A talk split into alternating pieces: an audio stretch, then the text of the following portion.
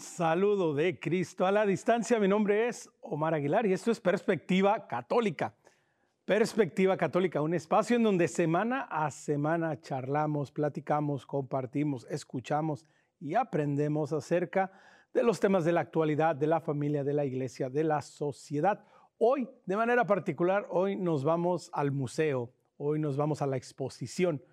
Más bien, los traemos a nosotros. Hoy vamos a hablar del arte sagrado, el arte sacra, cómo la fe y el arte se compaginan, cómo pueden caminar juntos y cómo lo han venido haciendo a lo largo de la historia. Pero para esto tenemos dos invitados muy especiales. Primero que nada, quiero darle la bienvenida desde España a Kiara Curti. Kiara, bienvenida a Perspectiva Católica. Gracias, gracias por haberme invitado. Una gran alegría tenerte. Y en los Estados Unidos tenemos al padre Osvaldo Agudelo. Padre Osvaldo, bienvenido a Perspectiva Católica. Gracias por permitirme estar aquí. Y padre, quiero comenzar con usted. Al hablar de arte sacro, arte sagrado, bueno, obviamente estamos hablando de dos mundos que se encuentran, la expresión artística y la fe.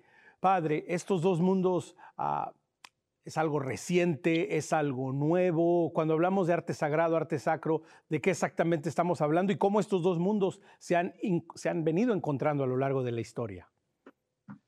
Mire, las primeras imágenes que tenemos de la iglesia católica eh, están en las catacumbas en Roma, tanto en las catacumbas de Priscila, eh, eh, en las diferentes, hay allá algo bien interesante, una de las primeras pinturas de la Virgen está en una de estas catacumbas. Pero, ¿qué es el arte sacro? Tenemos que hablar primero de la Biblia. Recordemos que en el Antiguo Testamento hay una frase muy interesante que nuestros hermanos separados siempre nos echan en la cara. No harás imágenes de nada que exista en el cielo, ni nada que exista en la tierra, ni nada que exista en los mares, ni le adorarás, ¿cierto? Muy bien. Los católicos siempre nos culpan de que adoramos imágenes. No, Señor, no la adoramos. Eso no tiene nada que ver. O sea, si tú le preguntas a una mamá si tiene hijos, lo primero que va a hacer es querer sacar su celular y mostrarte a su hijo. ¿Ella adora esa foto en el celular? Claro que no. Lo que hace es que le recuerda el amor por su hijo. Y aquí juega un papel importante, veíamos en el Evangelio de San Juan, algo bien interesante cuando el Señor dice, quien me ha visto a mí, ha visto al Padre. Yo y el Padre somos uno. En otras palabras, en ese momento el hombre ya había visto a Dios, vio a Jesús, ya lo puede pintar.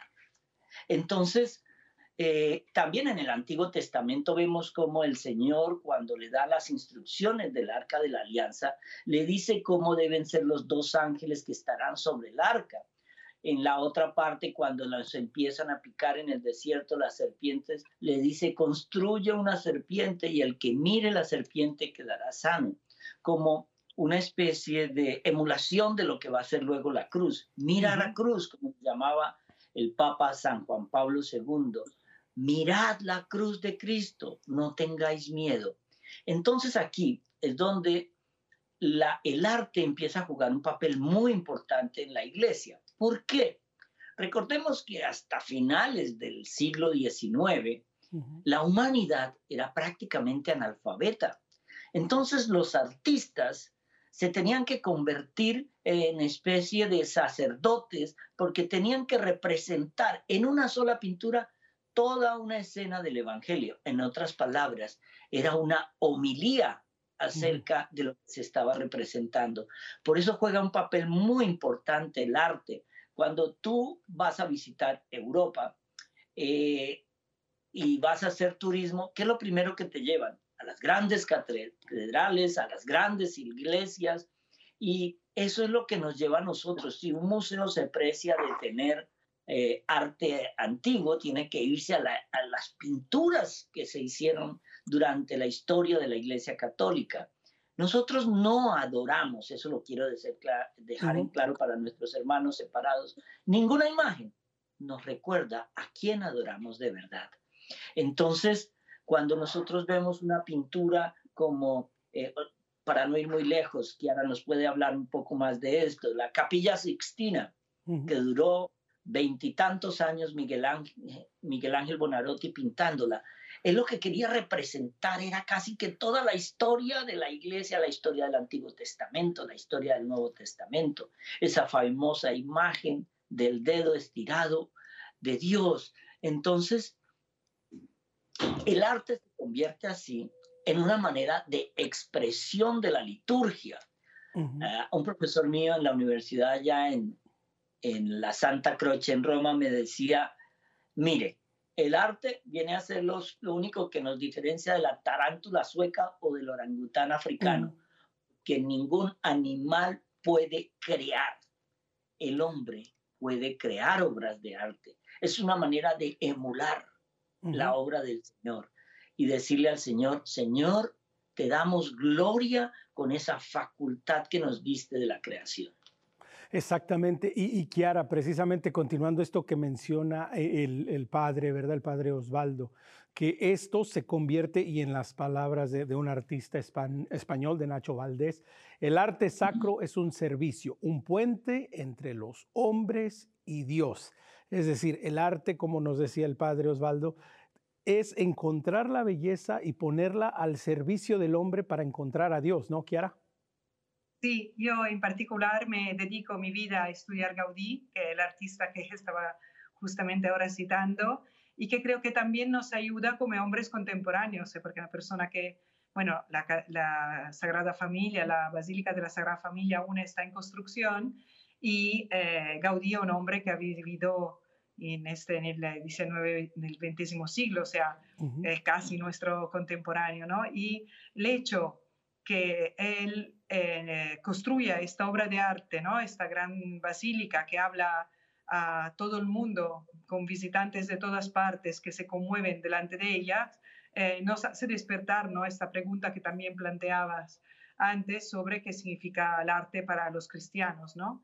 Yo creo que hay que hacer un distingo muy importante entre representar imágenes sagradas y un arte que es cristiano, ¿no? que reside esta diferencia, digamos, en generar una veneración, que era un poco, que no es adoración, que sino es eh, ser capaces ¿no? de rezar, ¿no? Eh, de, provocarnos un movimiento del corazón. Y, creo que también una, una característica ¿no? que tiene también eh, el arte cristiano es de poder representar eh, Dios trinitario, ¿no? a través de las relaciones. Entonces el arte cristiano en todos los siglos, eh, partiendo justamente de la catacumba de Priscila que bien citaba, se citaban anteriormente, eh, pero siempre representa la humanidad, ¿no? nunca representa alguien aislado, ¿no? y sino que también lo que luego viene a ver también la Sagrada Familia, ¿no? esta multitud, ¿no? lo que decía también la Capilla Sistina, ¿no?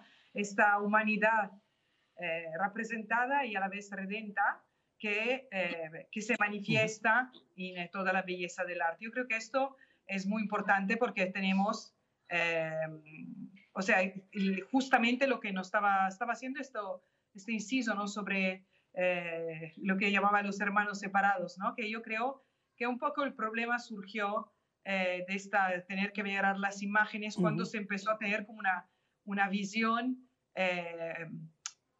quizás un poco exagerando, pero un poco mercantilista, ¿no? Con eh, de la fe, ¿no? Yo voy delante a un santo, rezo este santo, le hago una limosna y pretendo que me haga un milagro, me encuentro un trabajo, así. Cuando en realidad eh, la verdadera imagen, ¿no? La verdadera arte cristiana es la que es capaz de abrazar toda la realidad, ¿no? Lo bueno, lo malo. Y de hecho, eh, mucha del arte cristiano no, solamente representa eh, gloria, ¿no? Hay la cruz, hay, el, no sé, el emigrar a Egipto, hay la matanza de los inocentes, hay distintas representaciones que no hay que solamente eh, una relación hacia un santo, por ejemplo, sino que es abrazar la vida tal como viene, ¿no? Dentro de un amor que es el amor de Dios por la humanidad. Entonces yo creía, dime. No, y Kiara, y quería, quería continuar contigo porque mencionaste una palabra que es muy importante en cuanto al arte, la belleza. No importa, como dices, si es, una, es arte en una catacumba o es una gran basílica o es una pintura de Frangélico o, o es una pintura de, de alguna persona que, que no es famosa, pero que busca. El arte cristiano tiene como centro la belleza, Kiara. Sí, ahí, de hecho, ya San Juan Damasceno decía que no servía ¿no? el proselitismo hacia las personas, sino que tú se quería convertir a alguien, había que traerlo en una iglesia para enseñarle las bellezas, ¿no? Y realmente, eh, por ejemplo, muchas veces, ¿no? Cuando me encuentro en Sagrada Familia, esto se hace como muy evidente, que la gente entra eh, como turistas y salen realmente como peregrinos. Muchas veces ves a personas llorando, eh, repentinamente conmovidos. Y esta, este movimiento ¿no? del corazón que provoca el arte, yo creo que es mucho más potente que cualquier discurso que se puede hacer. Más allá del tema que uno sabe leer, no sabe leer, porque hoy en día todos sabemos leer, pero somos aún necesitados de eh, que alguien nos hable al corazón. ¿no? La imagen realmente tiene este poder ¿no? de, eh, de no crear este prejuicio. ¿no? Muchas veces las palabras pueden crear un prejuicio por un término así, pero la belleza no tiene eh, este, esta división ¿no? entre eh, lo que uno me quiere transmitir y yo lo que, lo que puedo recibir. Exactamente, y, y, que padre, continuando con, continuando con esta temática, ¿no? Pues precisamente el arte es un lenguaje de amor, es un lenguaje universal que precisamente, Kiara lo acaba de decir, pues afortunadamente la mayoría del mundo podemos leer en algún idioma, en alguna lengua, pero el arte trasciende esto y nos habla al corazón, porque también el arte va unido no solo con la belleza, pero va unido con la esencia de, lo que significa ser ser humano y este encuentro con Dios, Padre. Mira algo bien lindo. No hay nada en la mente o en el corazón que no entre por los sentidos. Y quizá el sentido más importante que nosotros tenemos que ver aquí es el sentido de la vista, porque el arte tiene que impresionarnos. Cuando tú no sabes ni leer ni escribir, como le pasó a los primeros 19 siglos de la historia, entonces tú llegabas a estas monumentales iglesias y encontrabas una obra de arte que te llevaba a la reflexión, que te llevaba al discernimiento, que te llevaba a la oración. Eso es lo que quiere, conmover, conmover el corazón del hombre. Es más fácil, yo veo una obra de arte y cuando yo veo arte, veo armonía, veo orden, veo cómo es lo que Dios nos enseña. Acuérdate que todo lo divino tiene un orden, todo lo divino tiene una armonía, tiene una lógica. Cuando uno ve muchas veces estos artistas que hacen, tiran la pintura en un cuadro y a, eso lo llaman arte, ah, eso me, me cuesta un poquito de creer, pero con el arte sacro entendemos que nos tiene que hablar. Yo antes de ser sacerdote tenía galerías de arte y entonces cuando un artista quería exhibir en la galería y me sacaba su cuadro y me lo mostraba y se tenía que parar a mi lado a explicarme lo que él quiso pintar y yo no lo veo, el malo no era yo, el malo era el artista. ¿Por qué? Porque una obra de arte me tiene que hablar, me tiene que transmitir, me tiene que decir lo que de alguna manera esa artista quería representar.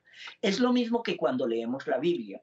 Nosotros cuando vamos a leer la Biblia tenemos que llamar al Espíritu Santo para leer la Biblia en el mismo espíritu en el que el autor la escribió, en el Espíritu Santo, en la sabiduría de Dios. Ese es el arte. Cuando tú llegas a, estas grandes iglesias o ves una obra como, por ejemplo, la, la crucifixión de San Pedro por Caravaggio, uno cuando la ve, quizá no tenga que saber nada de arte, pero la obra me tiene que hablar. Entonces tú ves a un Pedro que les pide a, sus, a, los soldados que lo están crucificando que lo crucifiquen boca abajo. Pero si uno ve la pintura de Caravaggio, ve que ninguno de los soldados que lo está crucificando es capaz de mirar a Pedro a la cara. Todos miran para otro lado. Pero el rostro de Pedro despide ya esa luz cualquiera, puede ser el más ignorante de los que vayan a ver esa obra, le habla, le dice algo. Cuando uno ve la piedad de Miguel Ángel, uno no necesita saber nada de pintura para ver cómo me está hablando esa escultura de la ternura de una madre que está sufriendo por el sacrificio de su hijo que se entregó.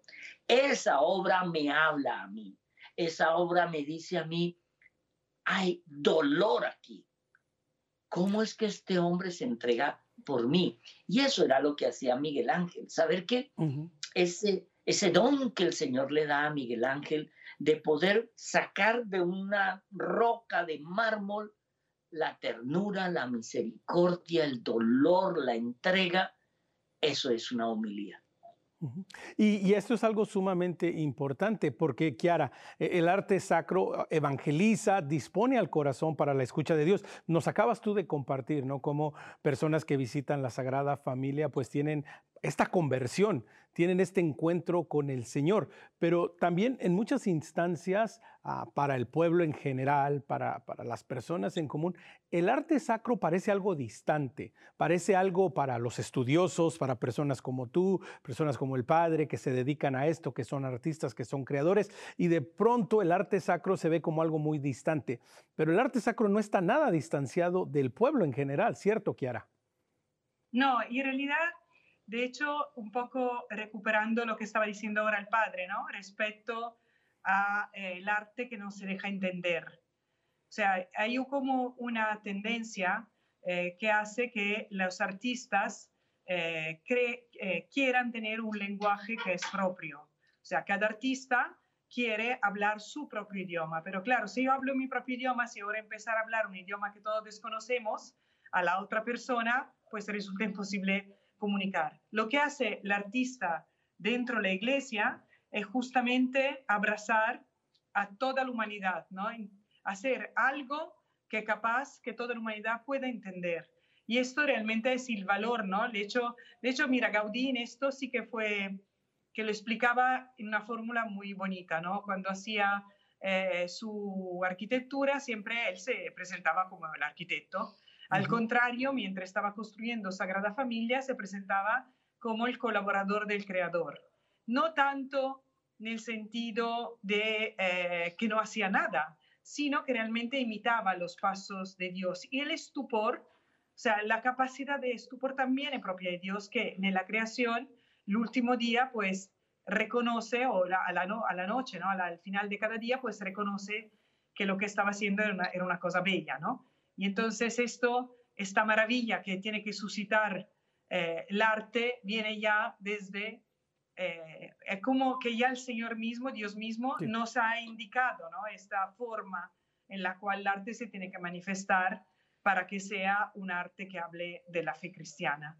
Entonces, yo creo que de verdad, o sea, no, eh, es muy fácil para las personas, un poco volviendo a lo que tú me estabas preguntando, poder reconocer cuando un arte es sagrado o no, ¿no? Por este movimiento que le provoca en el corazón. No es tanto el objeto en sí, ¿no? A veces ves unas imágenes que de verdad, a pesar de representar eh, algo sagrado, pues de, sagrado poco tienen, ¿no? Y al contrario, a veces ves también pintores que no han dibujado eh, santos, pero que eh, a través, de repente, dibujando una imagen de vida cotidiana, no sé, me imagino, no sé, el Ángelus de Milleta, sí que son dos campesinos parados en el campo, rezando, pues es, mucho más potente que una, una persona que se dedica a reproducir eh, eh, imágenes. ¿no? Hay un ejemplo también del arte sagrado que yo creo que es ejemplar, que, son, eh, que ligado a la Iglesia de Oriente, donde todo lo, que son los iconos pues salen de la misma oración. ¿no? el arte sagrado también tiene esto de ser inspirado, no es un arte que nace únicamente de un razonamiento, de un conocimiento humano, sino que nace de la oración. Y esta oración, que eso no quiere decir que nazca de los, de los, mejores, no de los más buenos, pero sí de personas que en un momento han pedido realmente al Señor de recibir esta inspiración y se, se ve, se ve claramente porque tienen algo distinto de todas las otras obras. Sí, no, y, muy cierto. Y, padre, continuando con esto que, mencionaba Kiara, que cada artista pues quiere expresar en su lenguaje por medio de, su arte, ¿verdad? Compartir un mensaje. Pero, pero una gran realidad que vemos hoy día, y, lo mencionaba usted, padre, ¿no? Pues en, antes del sacerdocio, de su vocación al sacerdocio, pues se dedicaba al arte, a las galerías. ¿Por qué pareciera, o de, de pronto a lo mejor es solo mi opinión, que hay una como deconstrucción del arte, una demasiada simplificación, y ya no, por ejemplo, ya no vemos construcciones de estas grandes catedrales, eh, el arte de la pintura, ¿verdad? Este arte moderno que ha como, como simplificado, como reducido y ya no nos lleva a este encuentro con el Señor, ya no nos lleva a un misterio más profundo, a cuestionar, a, interrogarnos. Padre, ¿será porque eh, el avance de la, de la ciencia, de la tecnología, de los medios, ah, nos ha limitado en nuestra capacidad de expresión?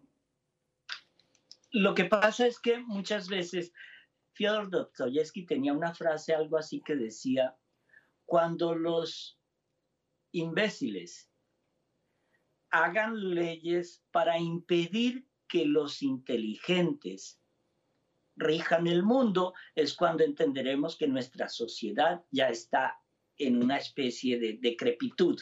Pero mire esto, la gente nunca deja de pensar, ni de amar, ni de crear. El Ángelos de Millet que mencionaba eh, Chiara es un cuadro que inspiró a un artista como Salvador Dalí. Él ve ese cuadro y recuerda y construye toda la historia, porque según la historia del Ángelus, eh, esta pareja estaba descansando, pero estaba llorando la muerte de su hijo. Y ahí es cuando entra un artista como Salvador Dalí y hace un homenaje a, a este cuadro, haciendo su versión del Angelus de Millet.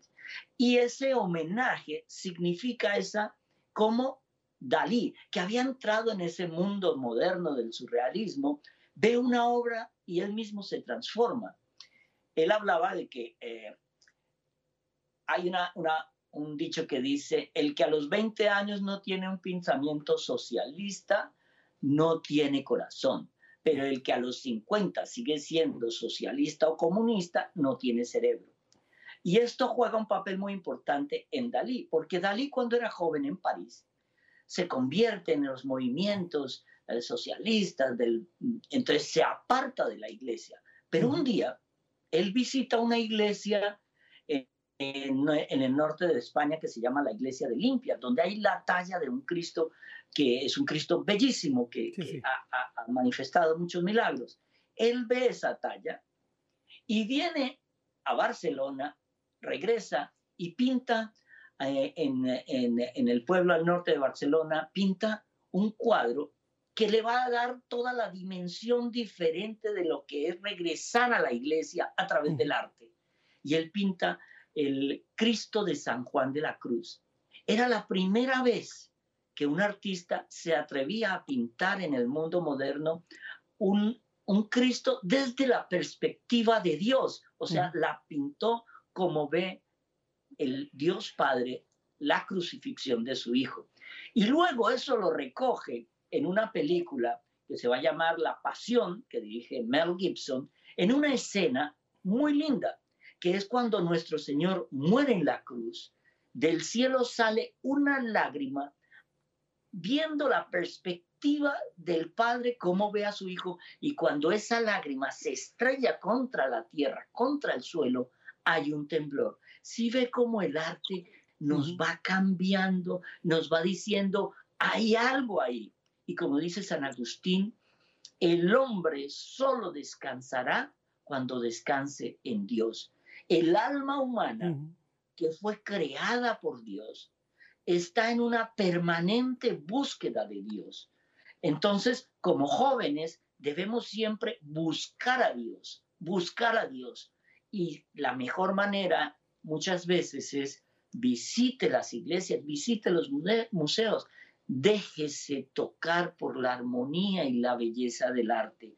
Ahí es donde demostramos que el hombre tiene un alma y es un alma que está llamada a amar. Y que es muy importante, Kiara, esto que menciona el padre, en esos momentos en los que de pronto a lo mejor pues nuestra fe no está tan sólida o no encontramos una respuesta por medio del arte. Podemos llegar a este, a este encuentro, podemos empezar este camino y en algunas ocasiones podemos encontrar esta respuesta que estamos buscando, este encuentro con el Señor. Kiara, qué importante es también reconocer que, hoy en día, pues desafortunadamente algunas personas ya no asisten a la iglesia, pero asisten a los museos. Para algunas personas el arte se ha convertido de alguna manera en su religión y esto puede ayudarlos a volver hacia Dios. Sí, yo creo que el tema de los museos es un tema un poco conflictivo en el sentido del arte sagrado porque finalmente le transforma casi en un, en un almacén, digamos, pero sí que eh, ligar el arte sagrado al culto, por ejemplo, visitando las iglesias, eh, sí que al contrario es un momento, eh, una oportunidad muy grande. de hecho, justamente hace poco tiempo, una persona criticaba de hecho que muchas iglesias se tiene que pagar, ¿no?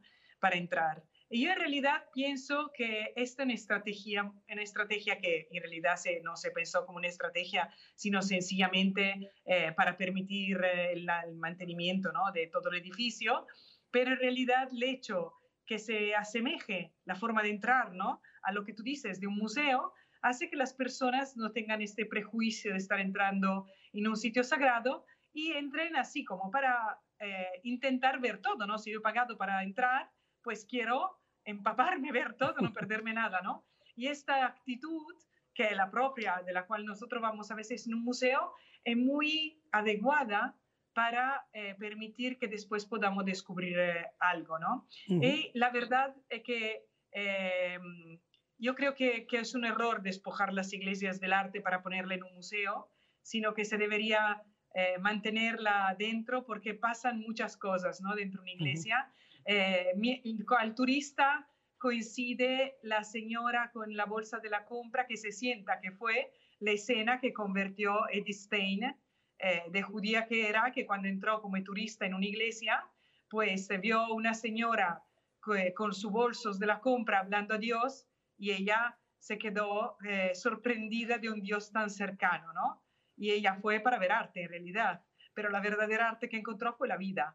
Eh, de esto de la vida yo creo que es un poco la característica del arte cristiano, ¿no? que no se puede nunca separar de la vida. Yo puedo pintar un paisaje perfecto eh, prescindiendo un poco de lo que yo soy, pero el arte cristiano sí que implica eh, mi vida, ¿no? que eso no quiere decir que solamente vidas ejemplares puedan pintar, ¿no? ser buenos pintores, porque mismo Michelangelo, Caravaggio fueron delincuentes y hoy en día mataron, hicieron grandes eh, pecados, pero sí que tenían un corazón que vibraba, ¿no? Y este corazón vivo realmente creo que es eh, la condición necesaria, ¿no? Para poder juzgar también eh, el arte. Mira, quería hacerte solamente un ejemplo de lo que hace Gaudí en Sagrada Familia, que delante al desafío de tener que construir la fachada de Natividad, que está toda plagada de imágenes, él empezó a estudiar escultura para poder eh,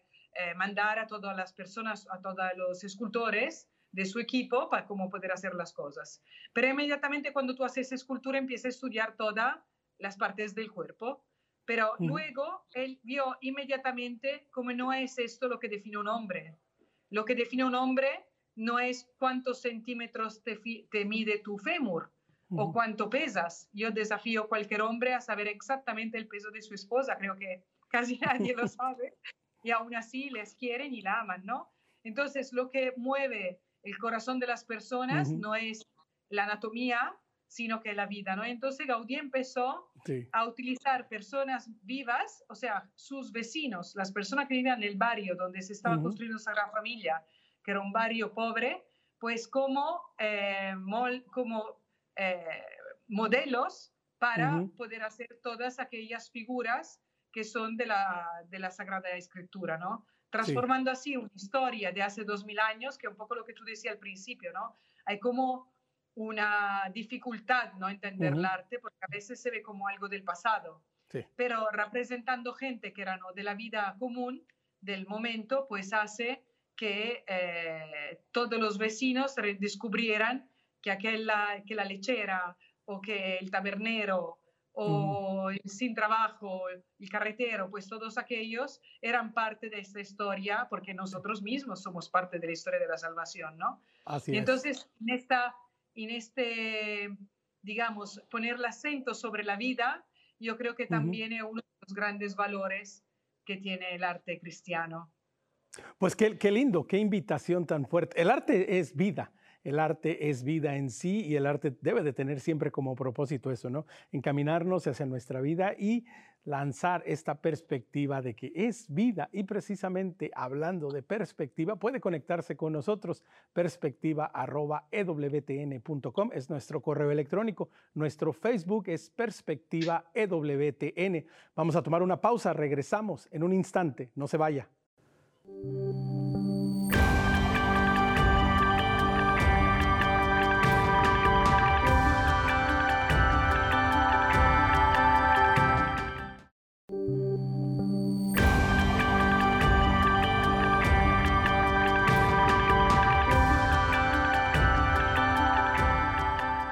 Regresamos a Perspectiva Católica. Hoy en nuestro programa, en este episodio, estamos hablando de arte sacro, el arte sagrada. Estamos teniendo una conversación, una tertulia con el padre Osvaldo aquí en los Estados Unidos, con Chiara Curti desde España, aprendiendo y escuchando y reflexionando acerca del verdadero sentido del arte sacro, este encuentro de Dios con el hombre por medio del arte que llega a moverlo hasta las lágrimas y que llega a invitarlo a una conversión más profunda desde una perspectiva católica. Pero, Padre Osvaldo, también el arte sacro y el arte se nutre de diferentes perspectivas que a lo largo de la historia han ido ayudando al hombre a descubrir a Dios y poco a poco ir elevando el espíritu hacia este encuentro. Háblenos un poco acerca de, otras perspectivas también del arte, Padre. mire esto, mire esto que es bien interesante. En el antiguo Egipto, eh, los por allá por el año 3200 antes de Cristo, los egipcios no manejaban el concepto de la perspectiva como nosotros la tenemos hoy. Entonces, por eso tú ves en el lenguaje jeroglífico que ellos pintaban, por ejemplo, a Horus eh, en la representación de una, de un águila. Ellos pintaban la cabeza del águila de perfil y luego pintaban el cuerpo de frente y luego pintaban la parte de abajo de espaldas. ¿Qué quiere decir en el, en el jeroglífico? Era la carencia del el manejo de la perspectiva. Ellos querían representar ese ojo que todo lo ve. Pablo Picasso va a recoger esas historias del arte egipcio y una vez él se reúne en Aviñón para pintar un cuadro y se va allá a pintar un cuadro durante seis meses aguantando hambre que él decía que iba a cambiar el concepto del arte. Y entonces él coge y contrata a unas prostitutas para que posen para él. Eh, y entonces pinta la cara de frente, el cuerpo de perfil y la parte de abajo. Pero lo que quería representar en realidad en esa perspectiva era la visión de Dios. ¿Qué quiere decir? Que Él nos ve desde todos los puntos de vista y desde todos los aspectos. Ahí entra a jugar un parte, una parte muy importante el arte sacro, porque el arte sacro no solamente es para los ojos y que muera ahí, tiene que llegar al corazón, tiene que tocarte. Y entonces es cuando vemos en la historia de la pintura que en los siglos XVI, XVII, los colonizadores que llegaron a América Latina sobre todo, se traían ciertos indios de diferentes tribus, la escuela ahí nace la escuela cusqueña de pintura, nace la escuela payanesa de pintura y se traen nativos de allá para estudiar arte y que aprendieran la técnica del arte en, en las escuelas europeas y los regresan a pintar esas grandes catedrales que hoy vemos en Perú, en Popayán, en Bogotá, en México, y eso es lo que conocemos como el arte colonial, que muchos de ellos se quedaron en un periodo barroco. Por eso vemos esa hermosura de iglesias en, en, todas estas escuelas con tallados en hojillados en oro, pero con una perspectiva desde cómo ve, eh, cómo veían los indios de aquella época la magnificencia de Dios. Entonces, ahí nos enseña que el hombre siempre tiene que buscar esa armonía. Me recuerda mucho esto y me encanta porque Kiara me está enseñando mucho hoy acerca de la Sagrada Familia y Gaudí, porque cuando yo era muy joven, yo viví todo el comienzo de la década de los 80 en Barcelona y mi apartamento donde yo vivía era ahí pegado a la Sagrada Familia en la calle Balmes. Y yo me iba a ver esa iglesia que ya hace 40 y pico de años era una belleza. Obviamente lo que es hoy, pues e, es 100 veces más. Pero uno se para frente a la Sagrada Familia y tiene dos elementos fundamentales. Uno se para frente a esa belleza de arte y se siente chiquitico. Y como esa hormiga que uno se siente cuando está abajo o cuando sube a ver todo lo que han hecho, uno tiene un sentimiento, quiero pertenecer, quiero estar en esa belleza que es esa construcción de la Sagrada Familia. Eso es lo que nos invita el arte sacro. Si a ti el arte sacro solo se te quedan los ojos y en el cerebro, no ha hecho nada. El arte tiene que llegar al corazón porque es ahí donde te transformas, te conviertes y te invita a pertenecer a esa armonía y belleza que es la obra de Dios. Y que precisamente esta perspectiva católica, esta perspectiva de encuentro con el Señor más allá solo de, de lo que puedo palpar, de lo que puedo ver, Kiara, es siento yo, creo yo, que es lo que te lleva a escribir la Sagrada Familia, la Catedral de la Luz. Háblanos un poco acerca de esta, de, esta obra, de lo que esto ha representado para ti y, qué es lo que buscas con esto.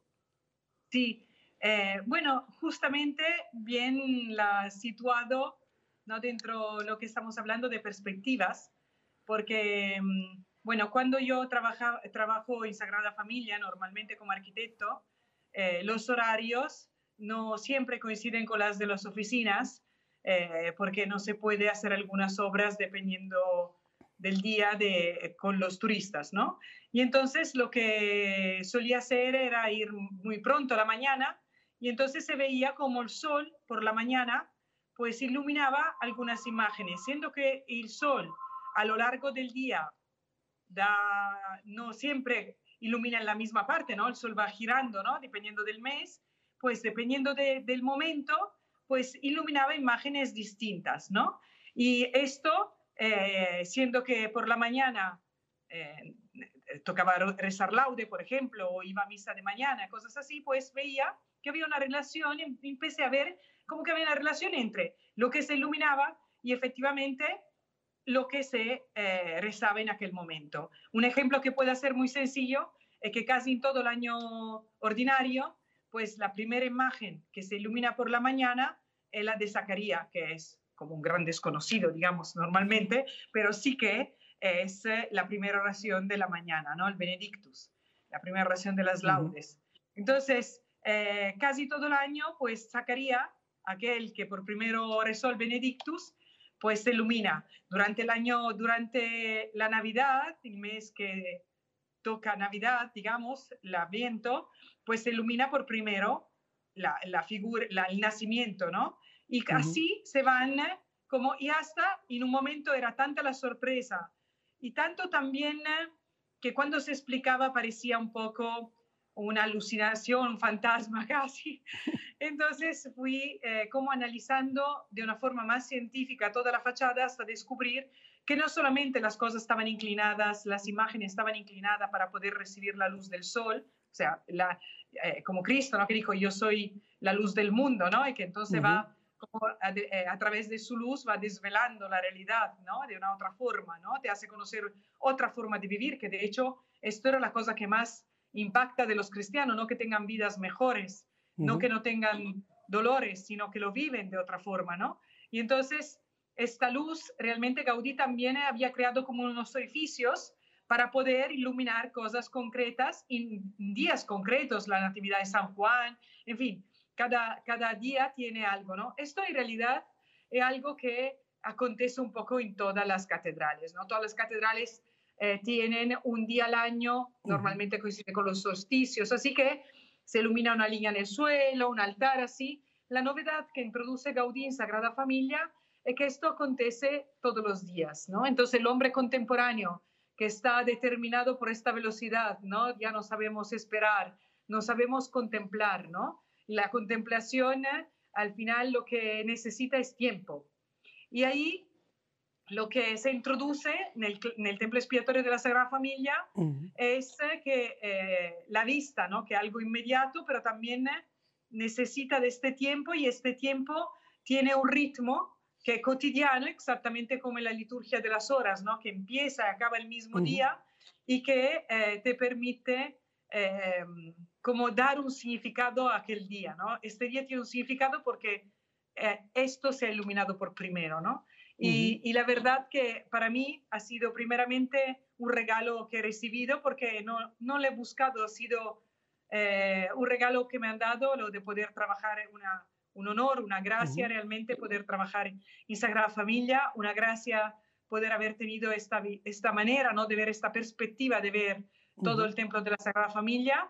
Y entonces quise como regalarlo al mundo y escribí este libro, que es un libro de una lectura bastante sencilla que va explicando todo el templo desde en orden de construcción, partiendo desde la cripta, el ábside, que es la primera que, parte que se construye, la fachada de la actividad y así todas las otras partes, y eh, descubriéndola a través de esta luz del mundo, ¿no? Entonces, a través de las palabras de, de, de, la Sagrada Escritura, que de, de esta luz, ¿no? Que va, dependiendo del momento, iluminando cada parte. Pues y muchas, y muchas gracias, Kiara, a nombre del mundo, ¿verdad? Por, por tener este encuentro y después hacernos partícipe, porque al final del día eso es el arte, es tener este encuentro personal y después compartirlo. Así es que a nombre de la humanidad, gracias por este, por este descubrimiento y este regalo que nos das. Padre, continuando con esto, y, y no quiero que se nos vaya el programa, la invitación, sin tocar, aunque sea brevemente. Para los artistas modernos, para, la gente joven, para la gente que está dedicada al arte de diferentes maneras, acá hemos hablado de Gaudí, hemos mencionado a Fiodor, a Caravaggio, a diferentes artistas de diferentes maneras, de diferentes expresiones artísticas. Para el hombre moderno, ¿Cuál es el reto? Porque estas figuras parecen tan distantes, tan legendarias, ¿verdad? tan inalcanzables, pero al final del día eran, eran como nosotros. ¿Cuál es el reto para poder seguir haciendo este arte que nos lleve a Dios, Padre? Dejarse tocar el corazón por la palabra de Dios. El hombre que no siente con el corazón solo se vuelve un autómata. Miren esto tan interesante hacia la década de los 80, eh, la capilla Sistina estaba en un estado un poco triste, por llamarlo de alguna manera. Había que restaurarlo porque los flashes, el humo, todo lo que pasaba ahí había deteriorado mucho. Entonces, la compañía fotográfica Kodak de Japón financia la, eh, como la reparación y la, el, el, cuidado de toda la capilla Sistina y va a haber un hombre que se llama Gianluigi Colalucci, no sé si Chiara lo conoce.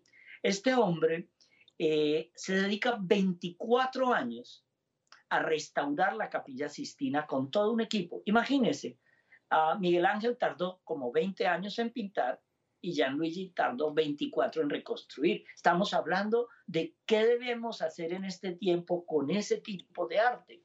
Pero Gianluigi Colalucci, yo lo conocí personalmente unos años antes de morir, porque tenía que certificar una obra que descubrimos en, quizá aquí en Miami, eh, quizá en una de las parroquias más pobres que hay. Y el cuadro era el boceto original del juicio final pintado en la capilla Sixtina. Entonces, ¿qué hace el hombre moderno? Para nosotros poder ya llegar a la conclusión, después de unos nueve años de investigación, que ese cuadro era el original, teníamos que encontrar la misma composición química de los colores que utilizaba Miguel Ángel. teníamos que utilizar el mismo lienzo de aquella época, que para eso necesitamos el carbono 14, las pruebas del reactor atómico, colorimetría, composición química.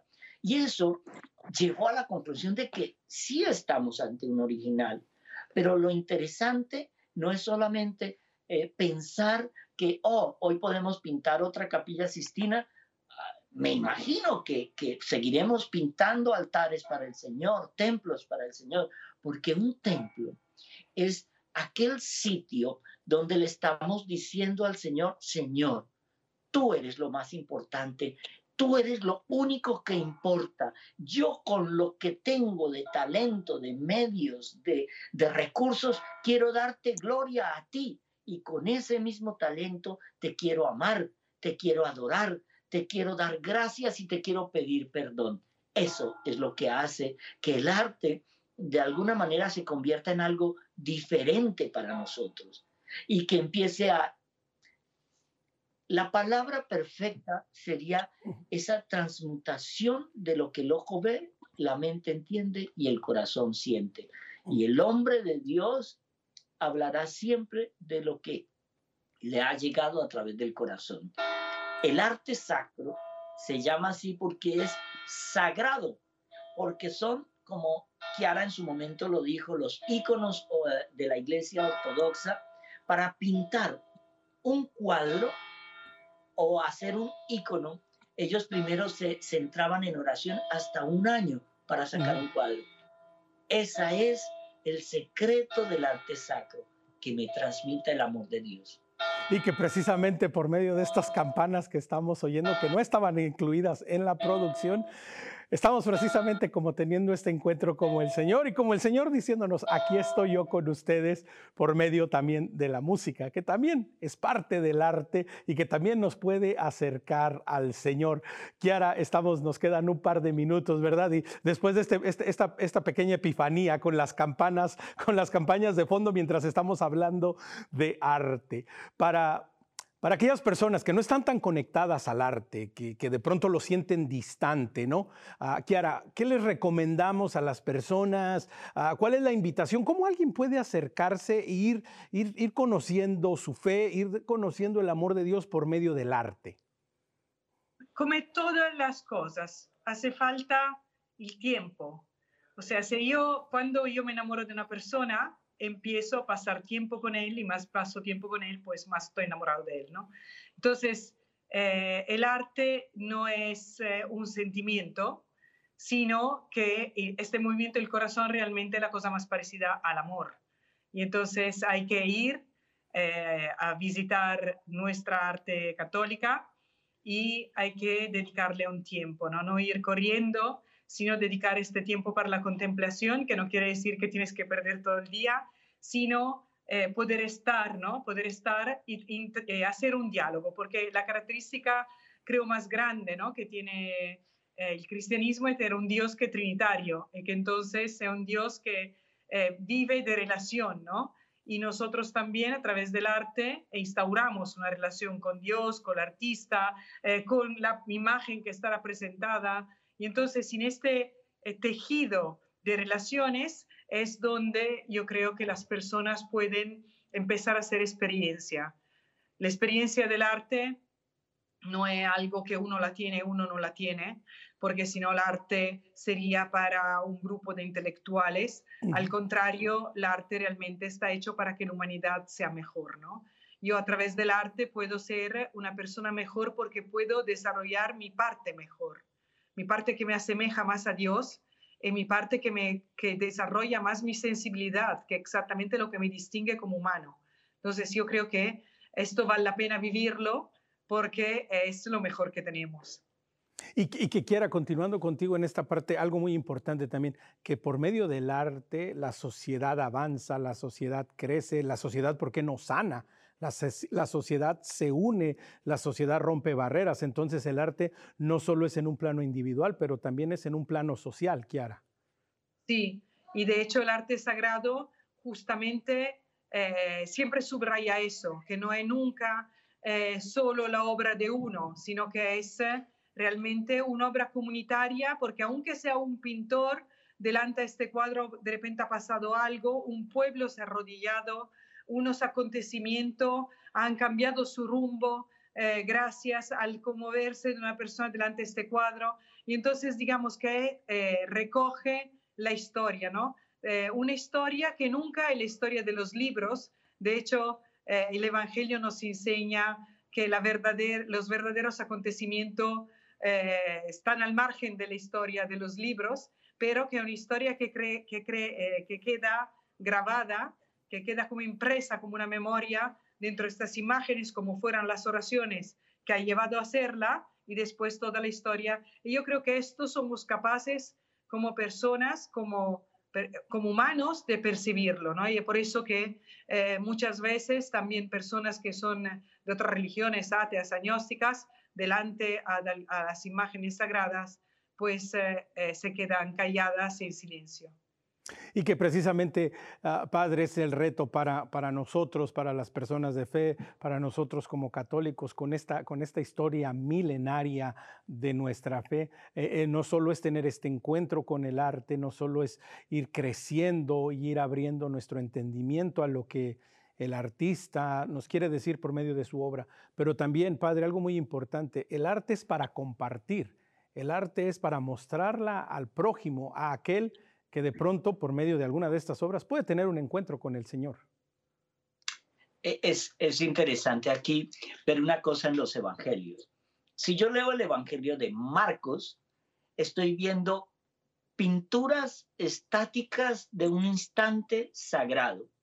Si yo leo el evangelio de Mateo, estoy leyendo la misma historia, pero narrada como si fuera un guion de cine. Mateo es organizado, es estructurado, es, es de alguna manera una coherencia en el tiempo.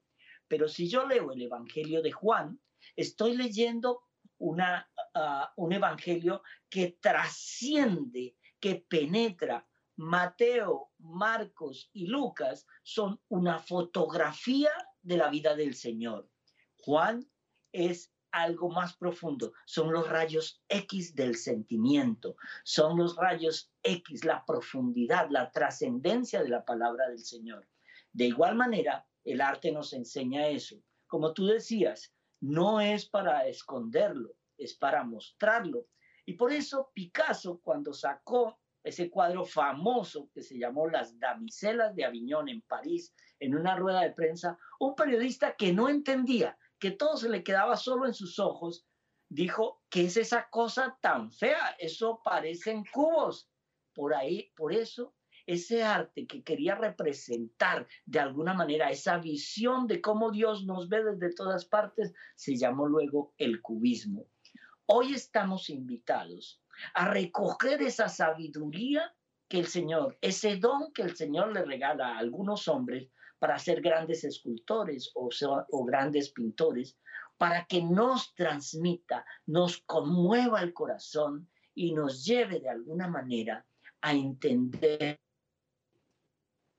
en son de una visión, como si fuera una ciencia infusa de un segundo, cuál es el mensaje. Y el mensaje es, Cristo es el que salva, Cristo es puerta, camino y cordero camino, verdad y vida. Cristo es el único que nos puede salvar y eso es lo que representa el arte sacro. ¿Quién es Cristo en nuestra vida? Si eres de corazón duro, ve y visita una iglesia y mira el arte. Y ahí empezará el Señor a trabajar en tu corazón. Visita iglesias. Si no te gusta ir a misa, empieza por visitar una bonita iglesia y terminarás diciéndole al Señor, gracias porque me has enseñado tu amor y tu armonía. Así es, y con esto quiero darle gracias a Ambros. Kiara, unas últimas palabras antes de salir para una última invitación a que la gente pues nos vayamos enamorando y le vayamos diciendo que sí al Señor por medio del arte. ¿A quién? Ah, sigue, Kiara. No, sí.